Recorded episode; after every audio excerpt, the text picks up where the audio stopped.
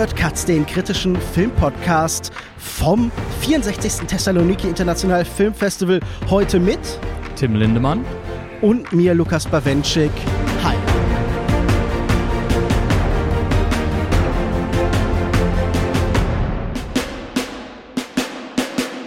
Sitzen hier gerade an einem malerischen Pier im Sonnenuntergang. Sie strahlt mich ein bisschen an, deshalb sehe ich Tim Lindemann gerade nur so als, als Umriss. naja, ein bisschen mehr sehe ich schon. Ich erkenne auf jeden Fall sein Lynn Ramsey T-Shirt, aber wir berichten auf jeden Fall ein bisschen vom Thessaloniki Filmfestival, auf dem wir gerade sind. Und zuerst möchte ich mal unseren Gast vorstellen. Tim Lindemann schreibt unter anderem für EPD Film für den Freitag und er unterrichtet Filmwissenschaft an der Queen Mary University in London, richtig? Das ist korrekt, ja.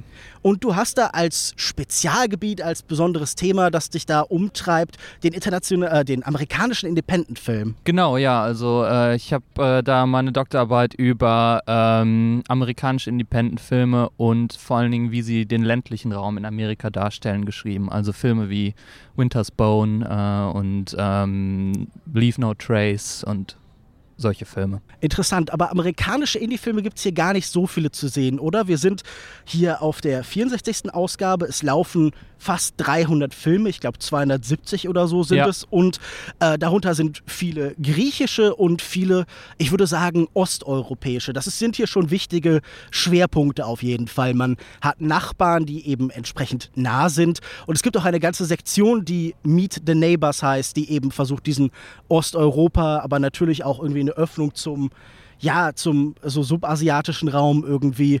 Das ist schon irgendwie ganz interessant, dass man sofort merkt, wie allein durch geografische Location irgendwie sich Programmgestaltung verändert. Also wie man einfach ganz andere Bezüge sofort eröffnet, oder? Absolut, ja. Und auch eben das griechische Kino, das äh, hier ja auch immer im Vordergrund steht. Ähm, es war ja, glaube ich, auch mal ursprünglich ein äh, rein äh, griechisches mhm. Filmfestival. Ähm, und genau, also drei griechische Filme sind auch im internationalen Wettbewerb. Genau, und insgesamt sind es, glaube ich, so 30 griechische Filme und noch 20, also Langfilme und 20 Kurzfilme. Und ähm, das ist ja eigentlich ganz interessant, oder? Ich mein Eindruck war, das griechische Kino hatte einen sehr guten Ruf, hat immer noch einen gewissen Ruf, vor allen Dingen halt eben durch so die zentralen Figuren wie Yorgos Lantimos oder äh, Rachel Zangari oder ja. sowas. Ähm, aber in den letzten Jahren hat man nicht so wahnsinnig viel davon mitbekommen. Also mein Eindruck war durch äh, Christos Mikos Fingernails, der jetzt irgendwie auf äh, Plattformen gestartet ist. Ich glaube, auf Apple Plus ist er.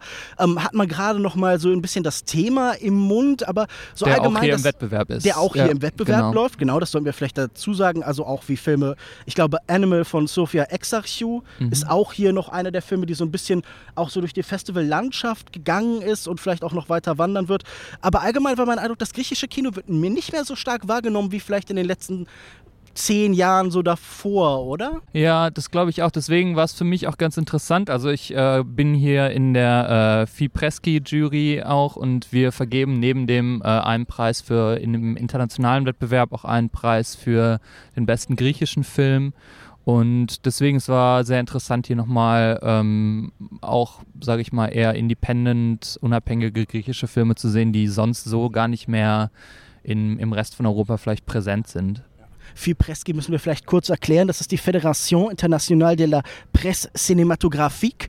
Und im Endeffekt ist das so eine Art Kritikerpreis, der auf genau. sehr vielen europäischen Filmfestivals vergeben wird. Genau, ich glaube ursprünglich war die Idee so ein bisschen in Filmfestivals äh, neben sozusagen den Perspektiven der offiziellen Juries, die ja oft mit Filmemachern und ähm, so weiter besetzt sind und Filmprofessionellen, äh, eben auch noch einen Preis einzuführen, der eben von den, von den Kritikern vergeben wird. Ja. So eine Art Intervention eigentlich. Nimmst du das immer noch so wahr? Ich habe das Gefühl, diese Fipreschi-Preise fügen sich schon mittlerweile sehr klar in diese Preislandschaft mm. ein.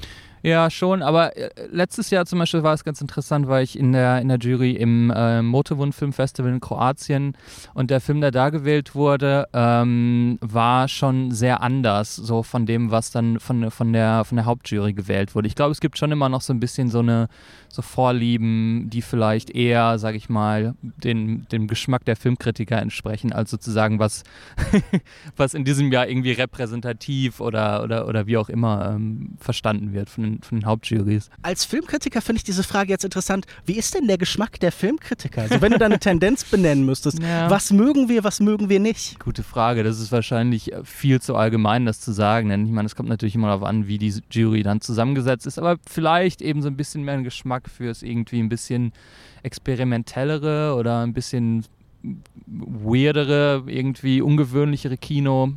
Der Kritiker als Anwalt des Neuen, so in, in der klassischen Formulierung. Im besten Falle vielleicht, ja. ja. Vielleicht sollten wir kurz über Thessaloniki noch mal ein bisschen sprechen. Also, Absolut. wenn wir hier so wir um uns herum gucken, fällt es schwer, ja. über was anderes zu sprechen. Das ist die zweitgrößte Stadt Griechenlands, 350.000 Einwohner ungefähr. Und äh, wir sind hier in Makedonien, in Zentralmakedonien. Und ähm, klar, Athen ist irgendwie ein Stück weg. Es ist eine wahnsinnig lebendige Stadt, ist immer mein Eindruck. Also wenn man hier ja. so nach dem letzten Film so um 1 oder um 1.30 Uhr oder so rauskommt, man hat das Gefühl, die Leute gehen gerade erst los zum ja. Feiern. Es ist wahnsinnig jung ja. gefühlt. Total. Auch das Festival mit seinen Besuchern ist erstaunlich jung. Also man sitzt unter Leuten, die halt, also man kennt das ja aus Deutschland, das Szenario. Oder man geht irgendwo ins Arthouse-Kino, da drüben sitzen zwei 70-Jährige, dann hat man noch einen jüngster Youngster mit 65 und dann sitzt man da irgendwie und denkt so, ja gut, ich bin halb so alt wie der Schnitt hier. Da fühlt man sich irgendwie wohl, man hat das Gefühl, man ist an einem Ort, wo man nicht hingehört. Das mag man ja, glaube ich, eigentlich als Kritiker ganz gern.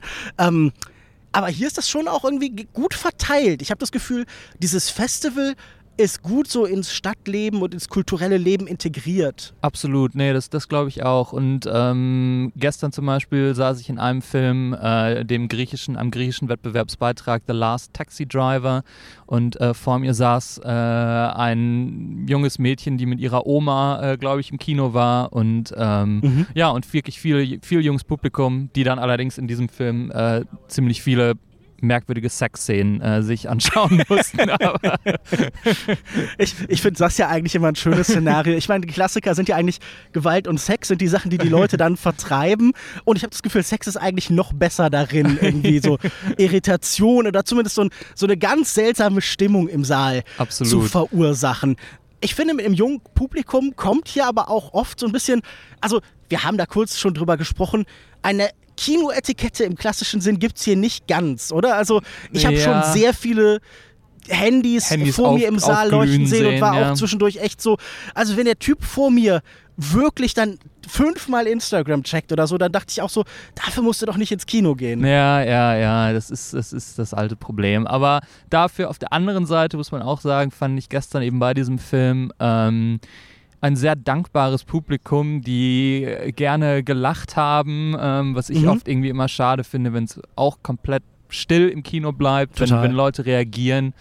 Ähm, das zeigt auch irgendwie, ja, dass es hier gut angenommen wird und dass Leute, das Publikum hier wirklich interessiert dran ist an den Film und irgendwie ja. mitgeht.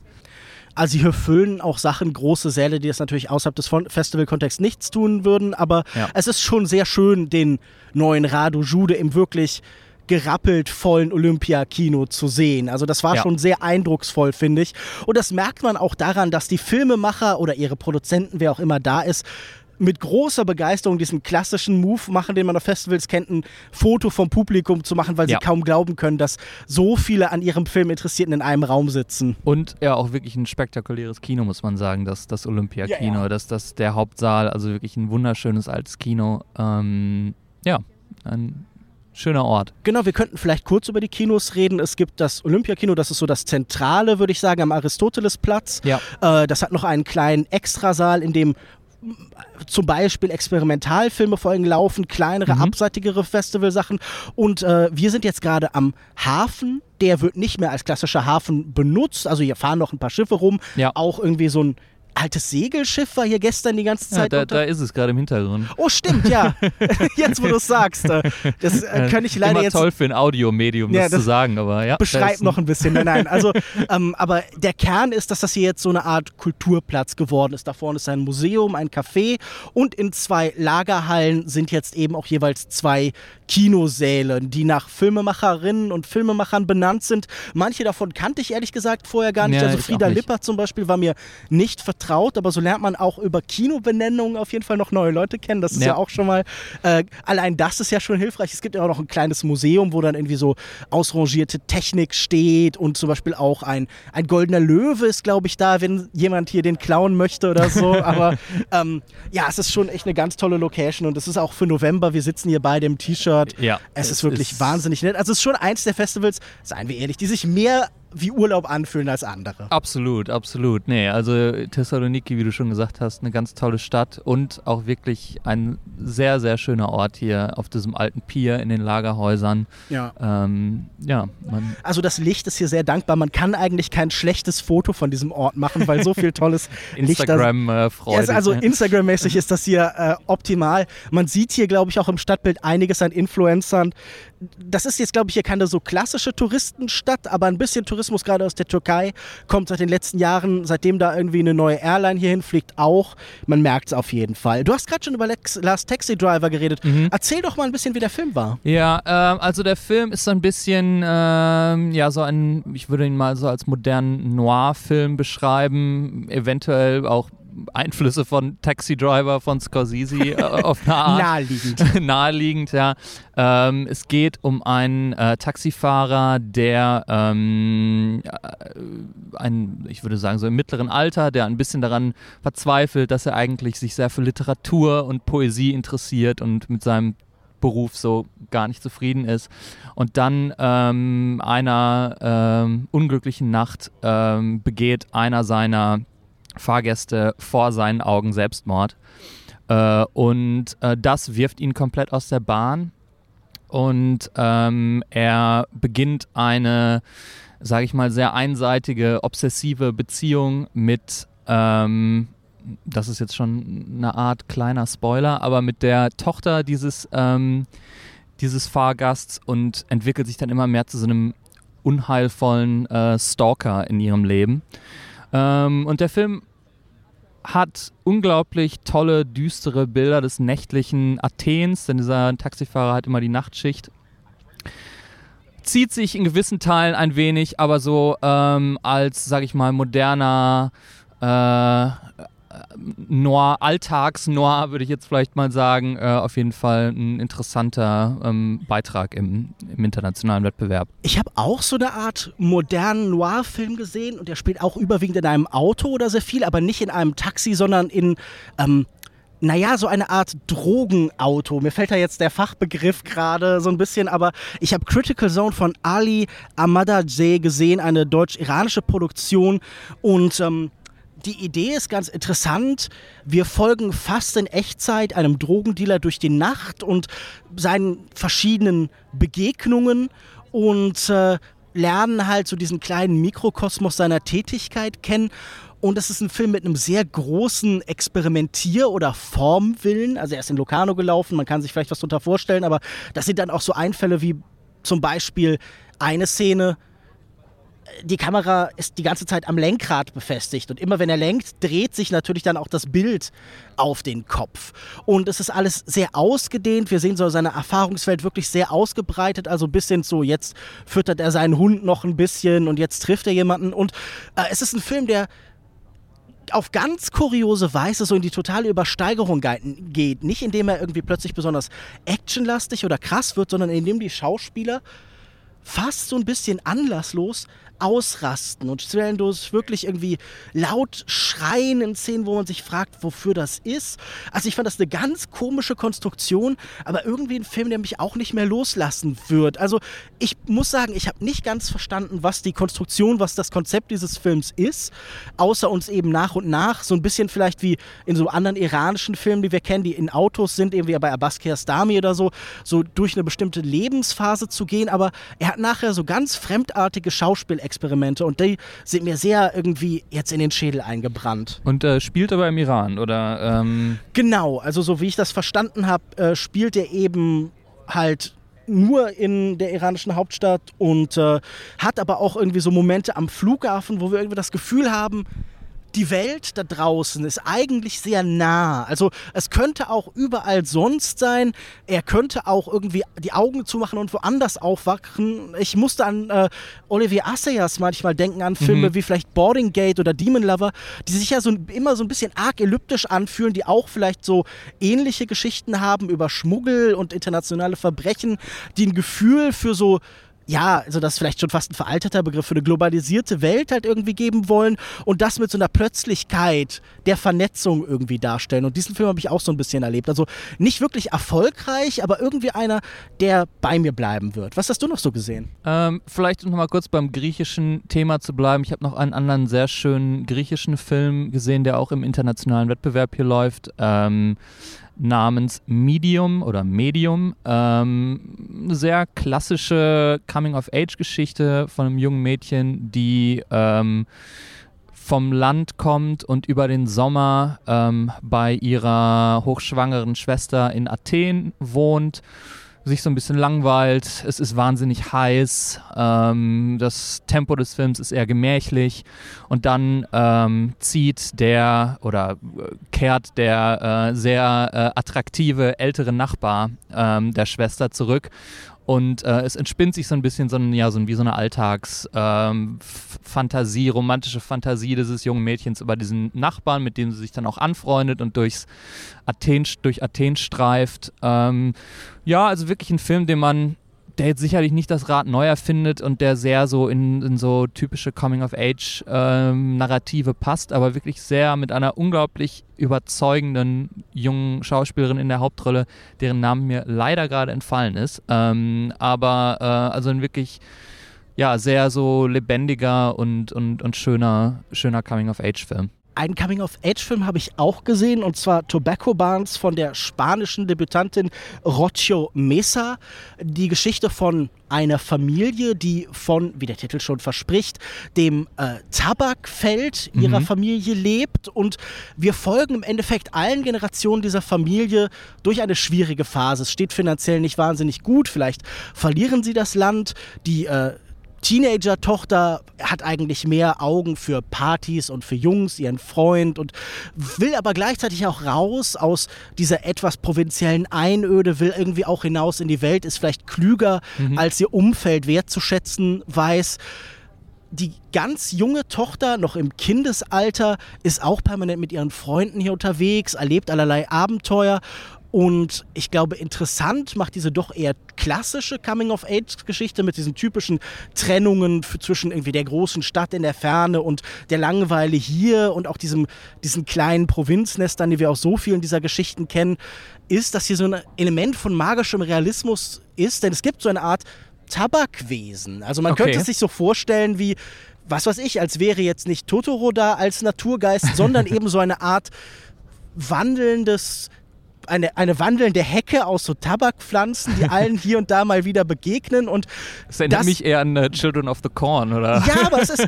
ich, ich vergleiche es mit Totoro, weil seine Intentionen und auch der Grad der Gefahr, die von diesem Wesen ausgeht, nicht so ganz klar sind. Also ja. es wirkt so ein bisschen gruselig, wenn man ehrlich ist, aber es scheint die meiste Zeit sehr freundlich und umgänglich zu sein. Es schießt hier und da mal einen seltsamen Lichtstrahl in den Himmel, dessen Wirkung man nicht genau benennen kann. Ähm, aber das ist schon irgendwie ein sehr interessantes Element für so ein Coming-of-Age-Ding. Das ist wirklich so eine Art äh, Ghibli-Film, aber eben in Live-Action. Ja, Vor allen Dingen mit einem Twist, toll. der dann am Ende nochmal vielleicht überraschend klingt. Am Ende wird das Ganze ein Experimentalfilm und wir bekommen so seltsam, so sprunghafte, vielleicht so ein bisschen Stan Brackage-artige oder irgendwie sowas. Also auf jeden Fall so diese Strömung des Experimentalkinos, so Aufnahmen von Tabakpflanzen und Naturbilder und so. Ähm, die auch irgendwie korrespondieren mit dem ersten LSD-Rausch, den diese Tochter macht. Aber okay. also man hat irgendwie noch eine narrative ja. äh, Ebene dafür gefunden, aber es fühlt sich an, als würde man plötzlich so der Perspektive dieses Monsters oder dieser Welt eben nochmal Genüge tun. Und das fand ich einfach eine sehr interessante Kombination. Und gerade für eine Debütantin ist das einfach ein breites Spektrum und eine faszinierende Hybridisierung, die ich da gesehen habe. Also ich war von dem, der, der sah zunächst nach nicht viel aus und machte nicht viel Spannendes, außer halt andeuten, dass unter dieser Schicht Recht von Kindheit immer auch irgendwie Gefahr und Tod äh, mm. ist, liegt, weil. Ich meine, auf dem Tabakfeld, das macht ja auch Sinn irgendwie. Nee, klar, ich, ich, äh. ich habe gehört, ich habe es gelesen, Rauchen ja. kann tödlich sein.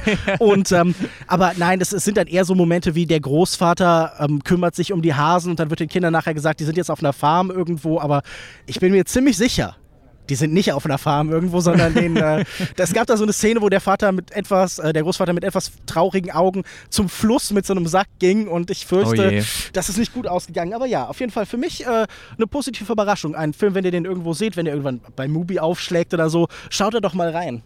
Apropos Mubi, äh, ein Film, der glaube ich hier von, glaube ich zumindest von der von The Match Factory, die jetzt zu Mubi gehören, genau. äh, die hier gefühlt auch vor der Hälfte der Filme irgendwie ja, auftauchen auf Festivals. Genau, oder? ist ja äh, The Sweet East, den du gesehen hast, oder? Und genau, auf den ich mich, auf den ich mich schon sehr freue. Von Sean Prince Williams, deshalb will ich auch nicht zu sehr spoilern auf ja. jeden Fall. Ähm, ja, ich habe das Gefühl, das amerikanische Kino hat so eine neue Lust oder vielleicht auch allgemein das Festivalkino so eine neue Lust an so Abstiegs- und Dekadenzgeschichten, Untergang ja. und Chaos und das wird bei Sean Price Williams hier gelöst in so einer Aneinanderreihung von kleinen Episoden. Ein äh, eine junge Erwachsene gespielt von Talia Ryder, die hier, glaube ich, ihren ersten so größeren wahrnehmbaren Film spielt. Ähm, ist mit irgendeiner Gruppe in Washington State unterwegs und löst sich dann von denen und gleitet dann so von Abenteuer zu Abenteuer. Sie trifft Anarchisten, sie trifft äh, Rechtsextreme, unter anderem mit äh, Simon Rex, den ja jetzt alle dank mhm. Sean Baker, der mit Sean Price Williams ja auch in Zusammenarbeit ja. auf jeden Fall steht, den wir aus Red Rocket alle kennen oder vorher halt aus den Scary Movie Filmen oder sowas. oder als Rapper natürlich, unser Lieblingsrapper gewesen damals. Ähm, Stimmt, ja. Erinnerst du dich noch, als wir 2010 alle seinen My Dick Song gepumpt haben? Das war also in allen gesagt, nein, aber nee, ich auch nicht, aber äh, egal, darum soll es nicht gehen. Auf jeden Fall, er spielt so eine Art Rechtsintellektuellen, uh. der aber wie viele andere in dieser Filmwelt in diesen Talia Ryder-Charakter sofort sich verlieben. Also sie erzählt jedem, den sie trifft, einen neuen Namen. Sie nimmt immer wieder neue Identitäten an. Sie passt sich immer diesen Welten an. Aber was wir sehen, ist ein Amerika, das irgendwie ziemlich am Arsch ist. Also ja. alles ist irgendwie düster und tragisch und albern und lächerlich. Also sie trifft dann auch noch viele andere Gruppen. Sie äh, trifft aktivistische Filmemacher, mit denen sie dann plötzlich ein Filmstar wird. Sie hat dann auch irgendwie eine kleine Beziehung zu irgendwie so einem aufsteigenden Indie-Sternchen und dann, ich will das nicht alles durchdeklinieren, aber man hat auf jeden Fall das Gefühl, Nick Pinkerton, der Drehbuchautor, hat sich hier, also auch als Kritiker auch wahrscheinlich als bekannt, bekannt für genau. alles mögliche Art Forum, Reverse Reverse Shot und Sight so. Sound. Sight ja. and Sound, genau. Also äh, äh ich glaube, eine der wahrnehmbareren Stimmen dieser amerikanischen Kritikerszene, so Absolut, unter ja. 40 aus den USA, oder ich glaube, jetzt ist er so 40, aber. Ähm, und die beiden kennen sich, glaube ich, also sind lange Freunde. Äh, Sean Price Williams und Nick Pinkerton organisieren zusammen im, in New York äh, im Roxy auch so eine ähm, ja, bisschen abgedrehte Filmreihe äh, mit, mit Überraschungsscreenings und ähm, ja, genau, also ich freue mich sehr drauf. Ich bin, bin sehr gespannt.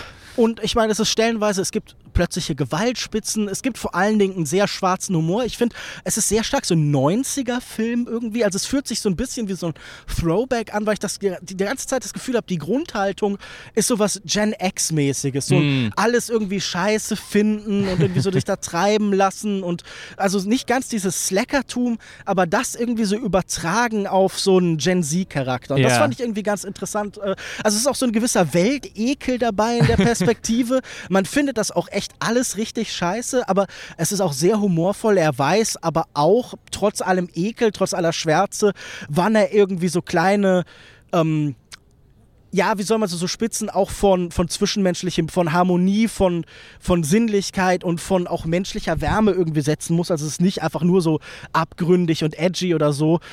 Äh, ich fand, war auf jeden Fall sehr angetan und habe an dieser Reise durch das abgefuckte Amerika der Gegenwart sehr viel Freude gehabt. Ja, ich bin gespannt. Äh, ich ich habe auch tatsächlich doch noch einen anderen amerikanischen äh, Indie-Film hier gesehen, der auch im Wettbewerb ist. Ähm, jetzt werde ich nur natürlich wahrscheinlich nicht den Titel genau hinkriegen, das ist ein wahnsinnig langer Titel. Äh, The Feeling that the time for doing something has passed. Ist das, ist das richtig? Das klingt gut. Äh, erzähl schon mal weiter, während ich vielleicht das nochmal überprüfe. Ja, also ich glaube, ich bin so ungefähr richtig, aber äh, schau nochmal nach. Und ähm, zwar ist das von einer, ähm, von einer Debütregisseurin, deren Namen du vielleicht auch nochmal kurz nachschauen könntest. Ähm, ich bin, wie du siehst, nicht super vorbereitet. Ähm, und das ist ein, auch ein wirklich das ist vielleicht die abgedrehteste Komödie, die ich dieses Jahr gesehen habe, wenn man, wenn man, wenn man es so nennen will. Ähm, der Film folgt einer typischen ähm, Millennial, am typischen Millennial durch ihren ähm, Alltag in New York City ähm, und ist so ganz ähnlich wie du es gerade beschrieben hast, auch von so einem gewissen Weltekel oder, oder von so einer gewissen zynischen, äh, hoffnungslosen, aber gleichzeitig auch so einer alltäglichen ja, äh, Komik durchzogen. Ähm, und, äh, und diese Frau ähm, ja, ist, ist sehr in, ist in der BDSM-Szene aktiv. Das ist aber nicht irgendwie so mit dem Lack und Leder verbunden, was man jetzt äh, sich vielleicht vorstellen möchte, sondern ist wirklich eher sehr ähm, alltäglich und, und banal äh, und sie trifft da wirklich auf die schaurigsten äh, Gestalten. Und es ist mehr so ein bisschen, ähm, falls ihr den Film Funny Pages kennt, der äh, im letzten Jahr rausgekommen ist, bei dem, der glaube ich auch von Sean Price Williams äh, der, der die Kamera geführt hat. Also es ist so ein bisschen so eine Schau von strangen, gescheiterten New Yorker Existenzen und ähm, den sozusagen auch den, den äh, alltäglichen äh, Horrorszenarien des, des äh, ja, sage ich mal, prekär beschäftigten Millennials in irgendwelchen äh, fürchterlichen äh, Start-up-Firmen äh, und die einzige äh, der einzige schöne Moment am Tag kommt, wenn man irgendwo an der U-Bahn-Station sitzt und ein bisschen über seinen Podcast schmunzeln kann. Äh, also okay, das hittet jetzt doch closer to home, als ich das gern hätte. Äh, ich also, hoffe, das sind wir hier gerade für irgendwen der nette Moment am Tag. Ganz genau, also äh, Grüße gehen raus.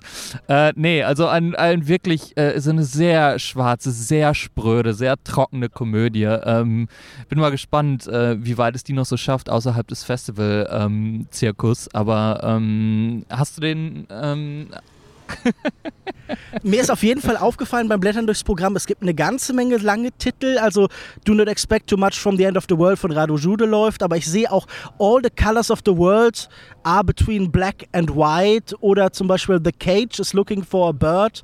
Also es scheint ja auch irgendwie diese Explosion in the Sky Songtitelisierung des Festivalkinos nochmal irgendwie so einen Anschub bekommen haben, oder? Genau, also der Titel ist The Feeling that the Time for Doing Something has Passed. Ähm, und da wird schon so die gewisse, sage ich mal, äh, fatalistische Grundhaltung dieser Komödie, glaube ich, ganz gut deutlich.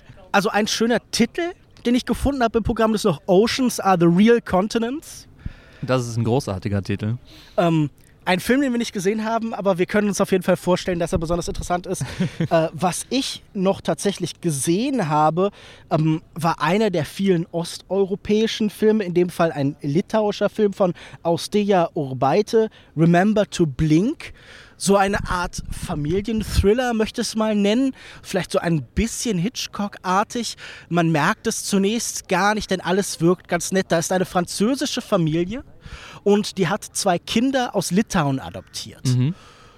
Und die wollen sich nicht so ganz in die Familie einfügen. Sie lernen nur sehr schwierig Französisch, sie gehorchen der Mutter nicht so richtig. Also wird eine junge Frau hinzugeholt aus Litauen, die auch Französisch spricht und den beiden jetzt ein bisschen vermitteln soll, vielleicht auch so ein bisschen Nanny spielt. Nur das Problem, das dann schnell entsteht, ist, äh, die Kinder mögen diese neue Nanny zu sehr und die Mutter wird ein bisschen eifersüchtig und nach und nach schleichen sich so Elemente der griechischen Mythologie ein. Also es geht viel um Gorgonen und äh, wir merken auf jeden Fall Familientragödien, das endet alles theoretisch nicht gut. Die Mutter wird immer eifersüchtiger und wir fragen, uns alle sofort, was wird jetzt mit den Kindern passieren, was wird mit der Eindringlingin von außen passieren. Und ja, ähm, ich fand es auf jeden Fall ganz interessant gemacht, weil es irgendwie sehr schön und sehr graduell rüberschleicht von so der Familiengeschichte, von dem Familiendrama. So, die Mutter der Kinder ist noch irgendwo und möchte eigentlich Kontakt zu ihnen aufnehmen, zu eben diesen Thriller-Elementen. Und äh, das braucht vielleicht ein bisschen lange, Ich habe das Gefühl, da ist auch ein bisschen Leerlauf und man hat da Zeit, der nicht unbedingt dazu genutzt wird, vielleicht uns die Figuren irgendwie näher zu bringen oder irgendwas visuell Interessantes zu zeigen, sondern mehr so ähm, ein Gefühl von Länge und Prozess irgendwie zu geben. Aber prinzipiell schon interessant gemacht. Also wenn ihr Remember to Blink irgendwo seht, ist das definitiv nicht das Schlechteste, was ihr sehen könnt. Hat, glaube ich, auch in Deutschland beim Go East Festival in Wiesbaden mhm. schon einen Preis gewonnen und äh, auch von der von der Fipreski Jury äh, dort irgendwie einen Preis bekommen. Also ähm, wie gesagt, vielleicht ein bisschen langatmig manchmal, aber wenn man sich so über den Mittelteil hinweg rennt, ist es auf jeden Fall eine Form von, von Eskalation und irgendwie aber doch so Ellipse im Erzählen, die ich irgendwie ganz schön gemacht fand. Ja, ich habe vielleicht noch einen äh, letzten griechischen Film, den ich noch ähm, nennen könnte, der ähm, interessant ist, weil er hier ähm, am Festival alle seine Screenings komplett ausverkauft hat. Ähm, ich habe ihn heute Morgen in der Presseverwirrung gesehen. Äh, der Filmtitel ist Murderers. Mhm. Und ähm, also der, die weibliche Form von Murderer, nicht der Plural, Murderess.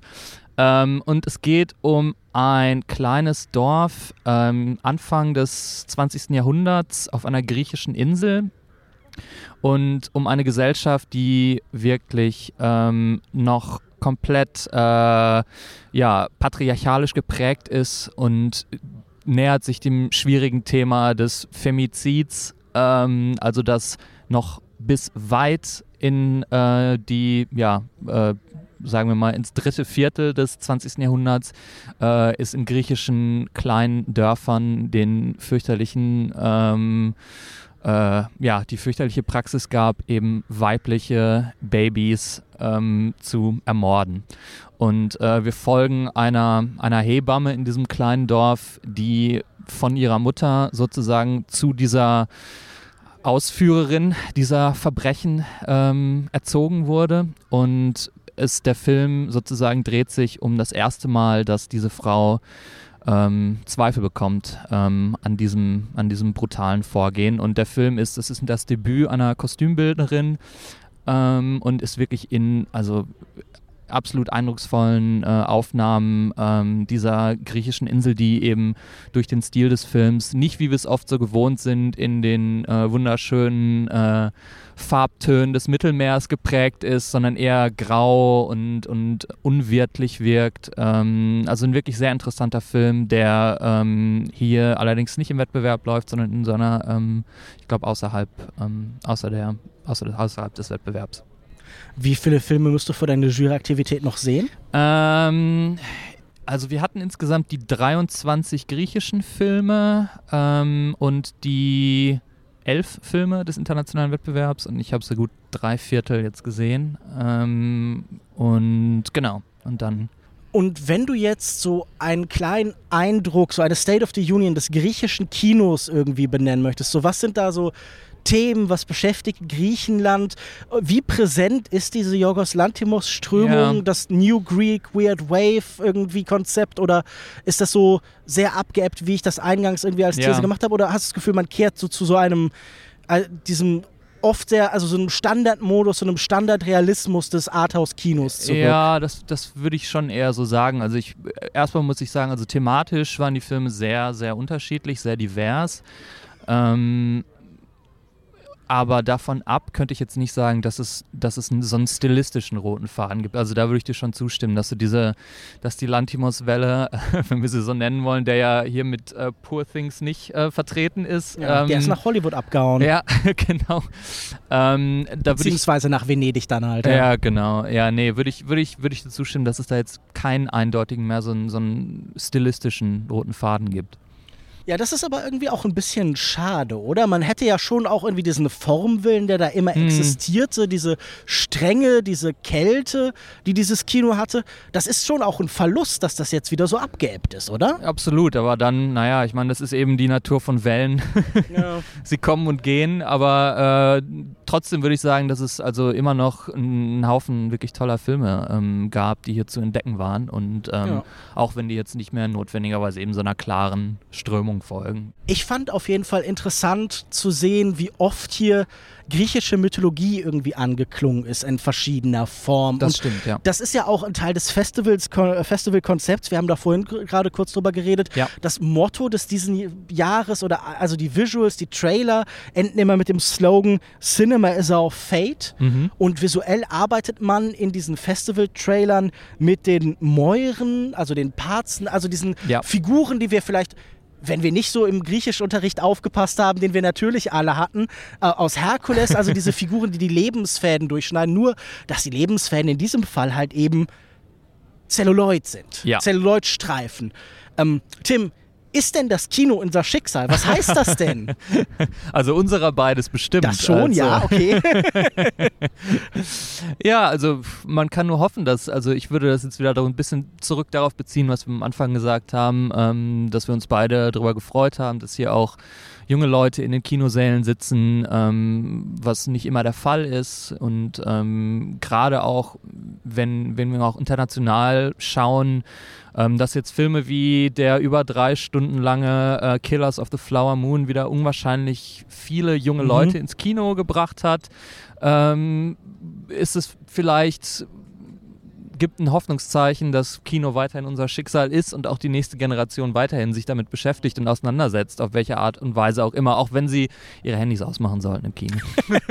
ähm, vielleicht bin ich jetzt einfach mal der Apokalyptiker, der ich auch sonst so oft bin und benutze dieses Motto und dieses ganze Thema mal als negative Prognose. Ich habe ganz oft das Gefühl, das Kino sieht sich als alterndes, als altes Medium und beginnt sich zu mythologisieren. Mhm. Das hat es schon immer getan, aber es tut es stärker. Und das sagt mir zum Beispiel auch die Retrospektive, die hier Dennis Lim vom äh, Lincoln Center, äh, Film Society of Lincoln Center, der äh, dort die Programmgestaltung macht, kuratiert ist. Die heißt äh, Phan- Phantasms und Mhm. äh, es geht vor allen Dingen um Geister in irgendeiner Form im Kino.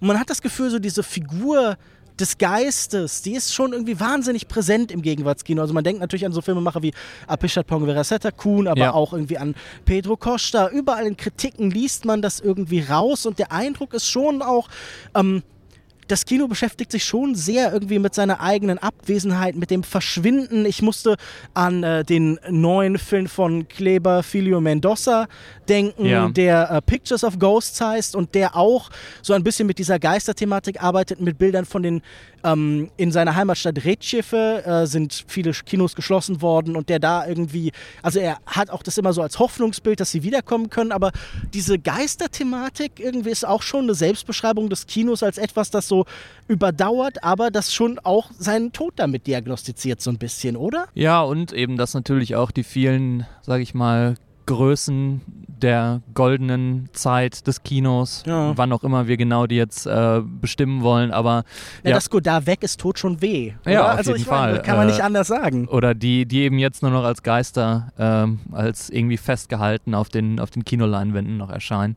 Mit der positiven Perspektive, dass die Leute, die da einmal festgehalten sind, nicht mehr altern. Ja. Ähm, genau wie die Leute, die dann noch so hier zu Gast sind, Monika Bellucci zum Beispiel, die ja auch gefühlt äh, sich sehr gut gehalten hat. Oder äh, Dieter Koslik, der ja auch Der- vor Ort ist. Ich meine, da müssen wir vielleicht noch ganz kurz drüber reden. Die Hauptjury Der wird ist der angeführt von, Jurypräsident, ja. von Dieter Koslik. Während die Berlinale bei uns irgendwie im Chaos versinkt und die Politik da irgendwie treibt Lässt man sich sich hier gut gehen in ja, mit Schal und Hut in Thessaloniki rum und so. Wir haben ihn noch nicht gesehen, aber wenn wir treffen, geigen wir, uns ihm, geigen wir ihm unsere Meinung. nee, ich glaube, damit sind wir dann auch am Ende. Es wird ja jetzt auch kühler, oder? es also wird ich meine, kühler, es wird langsam dunkel. die, ja, Sonne verschwindet da jetzt gerade endgültig Oh, hinter, wow, den, hinter hinter den den, Bergen. Bergen. Äh, die Farben sind wunderschön. Wieder kombinieren wir das visuelle und das auditive Medium. Ihr könnt das nicht sehen, aber vielleicht mache ich ein Foto. Vielen Dank fürs Zuhören. Tschüss und bis zum nächsten Mal. Tschüss, auf Wiedersehen.